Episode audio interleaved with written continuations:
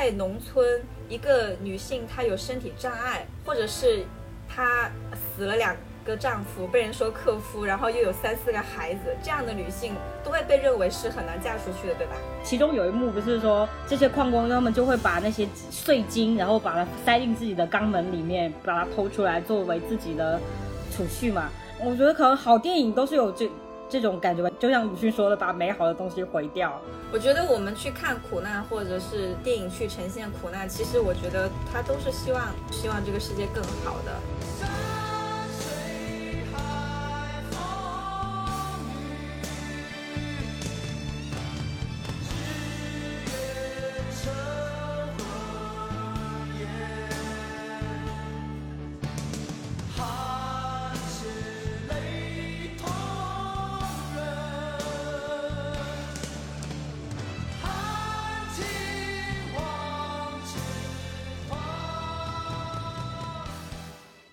听众朋友们，大家早上、有病吧你中午、下午好。这里是隔间儿。等会儿你刚刚那个，我以为我在看朝鲜新闻。那么我们采访一下我们的师萌，您觉得对于我们三个月没有更新，你有什么感想呢？就是，嗯，好期待哦。我就觉得我们好忙，我真的觉得好忙哦。就是对，OK，我们进入正题哈。然后我们今天的正题呢，就是我们最近看到了一个，嗯，台湾电影是还蛮久以蛮久以前的台湾电影，是几几年的？一九九六九九二年，九二年的电影，它的名字叫做叫做《无言的山丘》。叫做 无言的山丘。对他，他大概的故事就是讲那个呃，就日治时候，对，哦，对对对，它大概的故事就是讲日治时代，然后九份在台湾一个叫九份的地方，就是有淘金热，然后那些人很多人就会到九份那个地方去，呃，淘金嘛。但当然就是怎么说，因为他那个地方可能肯肯定不可能放放任所有人去去淘金，就是会有人在那里管理设厂，然后设厂的人都是日本人去那里做，对。那我们按照惯例，就是让先从 就是观感开始吧，是吗？就是我我不是跟你讲了吗？就是我第一次不知道该如何去说这部电影，就是我的心情就是好复杂那种感觉，就是好像对，其实它是一部台语剧，一一个台语片，那个年代也久远，但是好奇怪，我会觉得它好像离我很远，但是又好像又在我身边的那种感觉。因为我家那边就是我家那个城那个县城，它其实也是一个煤矿城市，所以呢，嗯我很小的时候就是很多人都是以那个煤矿为生的。但是真的就是，嗯，反正在我那段时长大的那段时间里面，我是听到过好几起就是在矿上然后遇难的这样的人。嗯嗯，对，嗯所以就这方面也挺复杂的。当然，里面也是讲到很多的，就是那种生死啊，也是让我就是一个人嗯他好像突然之间就会没有那种感觉，就特别像我小的时候，就是九十年代我听到的那种生命的那那那种无常的那种感觉，就是嗯对我来说，这种复杂是带着恐惧的吧？我觉得。嗯嗯嗯，我的感觉好像也是有一点，因为我的高我的初中，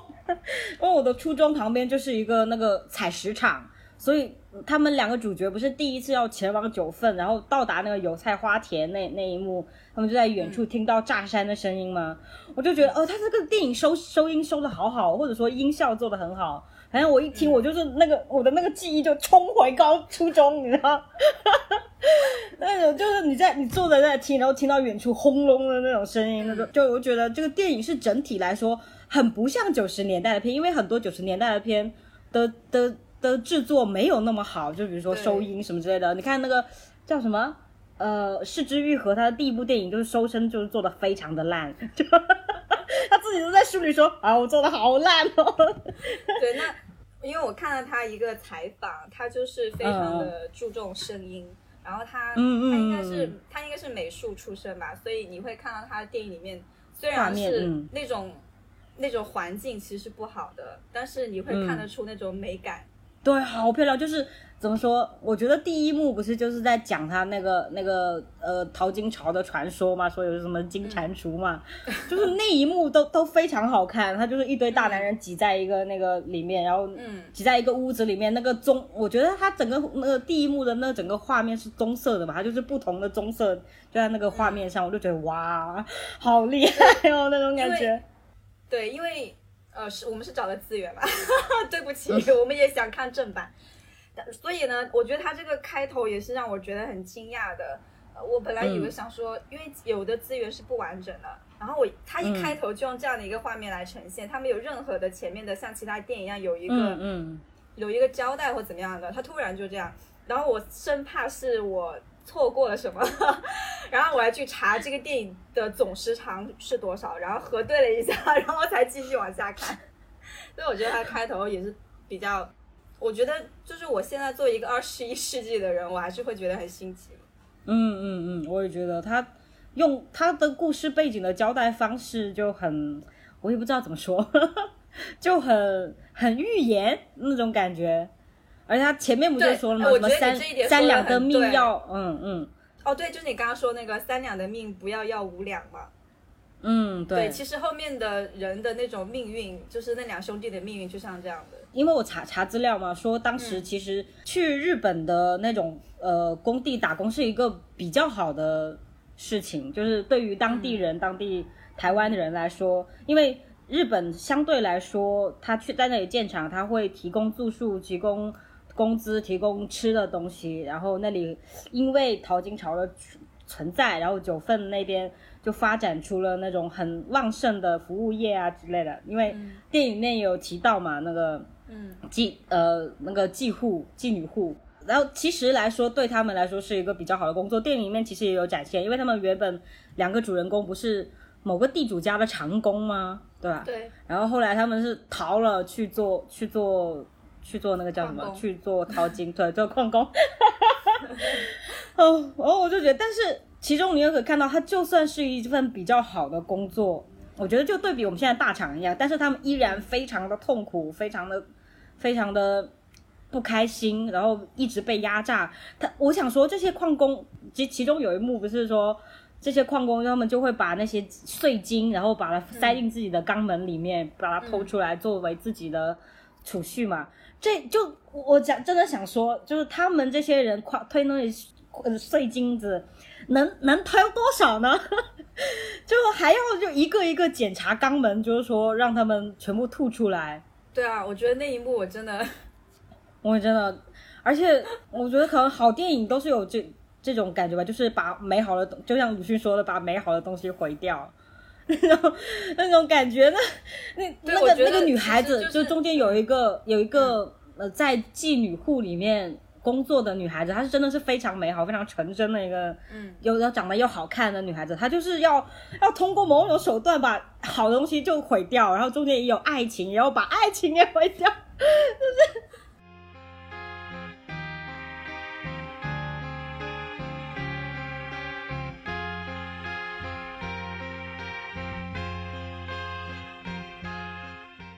诗萌前面说，他说他刚看完，他真的不知道要说什么。我也是，我看完就是无语，就就是跟他无言的山丘一样，看完就是无言，就是你不知道要说什么。对，难怪，那算是怎么讲？算是创作者跟观众之间连接起了一个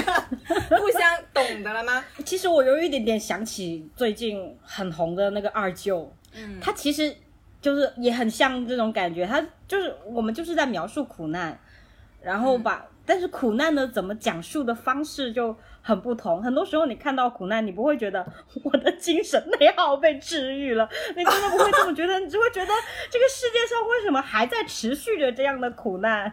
对吧？对啊我不会觉得看到二舅，我会觉得天哪，他活得好努力哦。他我他真 我是 我真的觉得就是很很神奇嘛，就很多时候生活当中也是，如果你说你惨的时候，别人会跟你说你去看看谁，他比你更惨，就是，然后我就会经常想说，他的生活跟我的生活有什么关系吗？对啊，我难过就是难难过，我很难，就是很难。就是我们都是要在自己的这个基础上活得更好，不是吗？难而不是说、啊哦，他二舅因为是个不不批判的人，所以他是村里第二快乐的人，哪有这样的说法？那就像无言的山丘一样，人家从长工，然后他想过得更好，所以去做矿工。那每个人都想过得更好啊，难道我永远都停留在原地说 OK？那我就是过得这么糟，我就是烂，你知道吗？不可能吧？真是。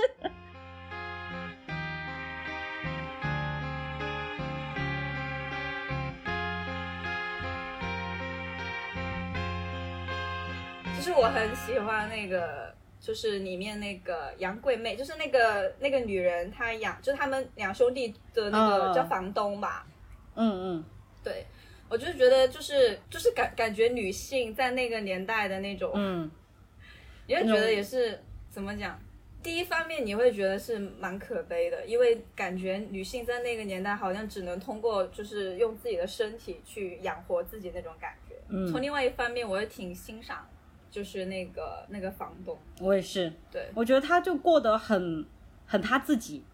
怎么说？嗯他可能是那个剧里面，虽然他又贫穷，又养了这么多孩子，又死了两个嗯老公，然后又做又又卖身，对吧？但是我觉得他可能是这个剧里这个片里面最有尊严的一个人，就是他、嗯他是过得得最好的那一个。嗯他活得很清楚。嗯，对，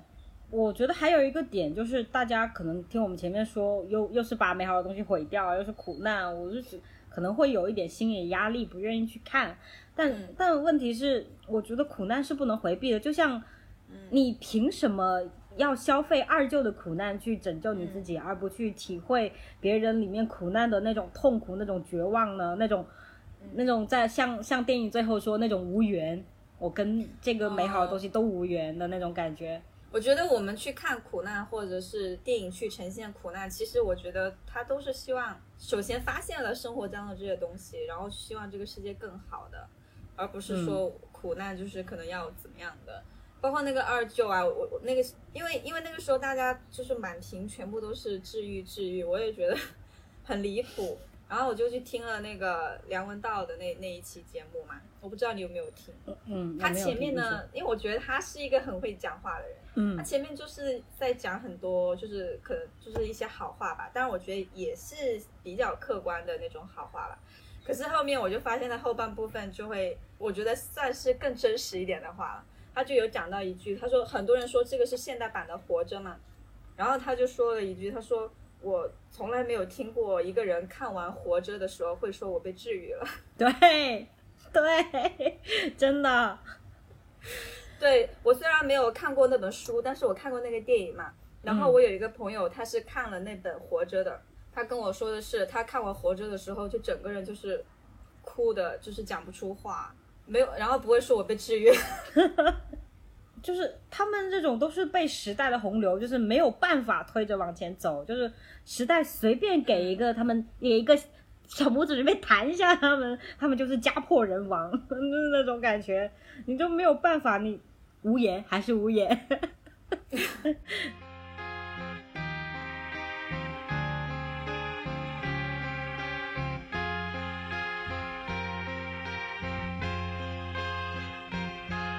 因为我们现在都讲我们就是国产电影不是就是很很差嘛，就很嗯烂。然后我也会会喜欢看就是会老一点的中国电影，我都觉得有很多很棒的电影。然后同时我觉得就是在华语这一块，就是因为侯孝贤包括杨德昌，他都算是台湾算是新电影这这个，嗯，就是他们是一个改革浪潮嘛。嗯对，那像王彤导演，他就是在那个之前的，哦，算是，对，就算是会比较早，就是前就是前辈前辈的那种电影人了。然后他们有他们那个时代的那种，我觉得是对于人的一个、哦一个理解吧，或者是嗯对土地的一个理解。所以我觉得，如果就是有的时候我看这部电影，后面我我自己隔了几天，我就是突然有一个感触，就是说，很多时候就是就是这些年都会说自己不爱中国了，这个会不会被被被，就是或者说是不爱中国电影？但是怎么讲？有时候觉得看到那么多的那些好的一些呃华语的一些一些电影，我会觉得其实是因为我们没有把这个文化传承的很。嗯，就如果我们都能够像这个《无言的山丘》的这样的电影这样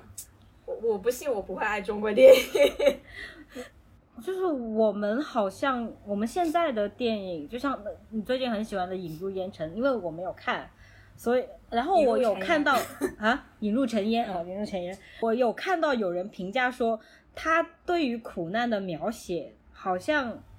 可能是比较精致的。我我不知道，我是问你，我是说他的苦难 描写好像是中产阶级对于苦难的想象。而不是那个那个环境本身的那个苦难，我也不知道，我也不知道。嗯，我觉得，我觉得他不是中产阶级对苦难的想象，因为他本身就是在那块土地上成长的人。哦。对。然后他现在几乎也好像就是，也是生活在那边，跟贾樟柯一样。也不是。嗯嗯。对，反正他不是说那种，嗯，很都市化的一个这样的。然后我也看到另外一种理解，就是说，就是以中国的现状来讲，其实这个女主还算是比较 幸运的，就是像童话一样的。当然，童话不童话，我不一定会赞同，但是也许她也算是幸运的，因为她的这个丈夫确实对她也还不错。那可能有很多跟她一样的人，其实可能并不会遇到这样的一个人，可能遇到的是一个家暴男，或者是 怎么样。哎哎，那我其实想问，就是。因为两者其实都是在描述那种 比较偏远地区的底层的人的生活状况嘛。那两个对比起来，你觉得有有什么相同或者不同，或者什么之类其他的地方吗？嗯，我觉得有一点哈，它虽然不是相同之处，但我觉得是体现两种不同的环境的人性，就是。在农村，一个女性她有身体障碍，或者是她死了两个丈夫，被人说克夫，然后又有三四个孩子，这样的女性都会被认为是很难嫁出去的，对吧？嗯，对。但是呢，你看引入尘烟这边的邻居呢，就是觉得，哎呀，他能找到这样的一个人就不错了呀，或怎么样？就是我觉得，嗯，会有点刻薄，对。然后在这边的话，可能我我还是会会感受到邻居对他的关心，嗯嗯，就是对对对，比如说你要照顾身体呀，然后养好孩子才是最重要的事情啊。而且他在家，就是他去用自己，他就在家用，然后那些男人就来他家，然后跟他发生性关系，然后就收钱。我没有感觉到一个邻居对他是有偏见的。对对对对，他把这个描述的，嗯，好像。这不就是为了活着吗？那那那那那我们就体谅他吧。也没有人说，我其实看到很多我们国内地呃中国的影视片，就是如果有一个人在在家里面卖淫，然后其他的邻居一定会说，包括包括我自己身边的人，就是小时候你就会隐隐约约听到一些人说，哦，这个是鸡。就是某一个你的邻居是鸡 之类的，然后他们那个语言一定不会说，嗯，那没办法，大家都要生活，没有没有人会这么告诉你的。对，对，你的家长只会说，他就是这个鸡，这个贱女人之类的。对，然后你会就就会想到你刚才说的引入烟尘，就是他们就会指指点点，这个女人她甚至没有做什么，她只是命不好。对，然后都要被被 judge 说，哎呀，你这个。对对，但。我觉得是不是也有可能是无言的山丘，呃，导演也是哦，是男男男的吗？导演是男的，编剧是女的，是吧？也是男男男男男编剧，男编剧。哦，我觉得他是不是因为编剧可能是男的，所以对于底层女性的想象可能，